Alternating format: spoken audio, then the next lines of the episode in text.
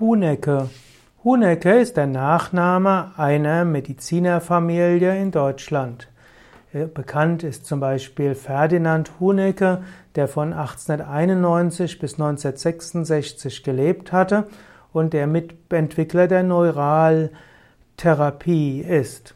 Und dann gibt es eben auch äh, seinen Bruder, glaube ich, muss er gewesen sein, der Walter Hunecke, der mit Ferdinand zusammen dann die Neuraltherapie weiterentwickelt hat.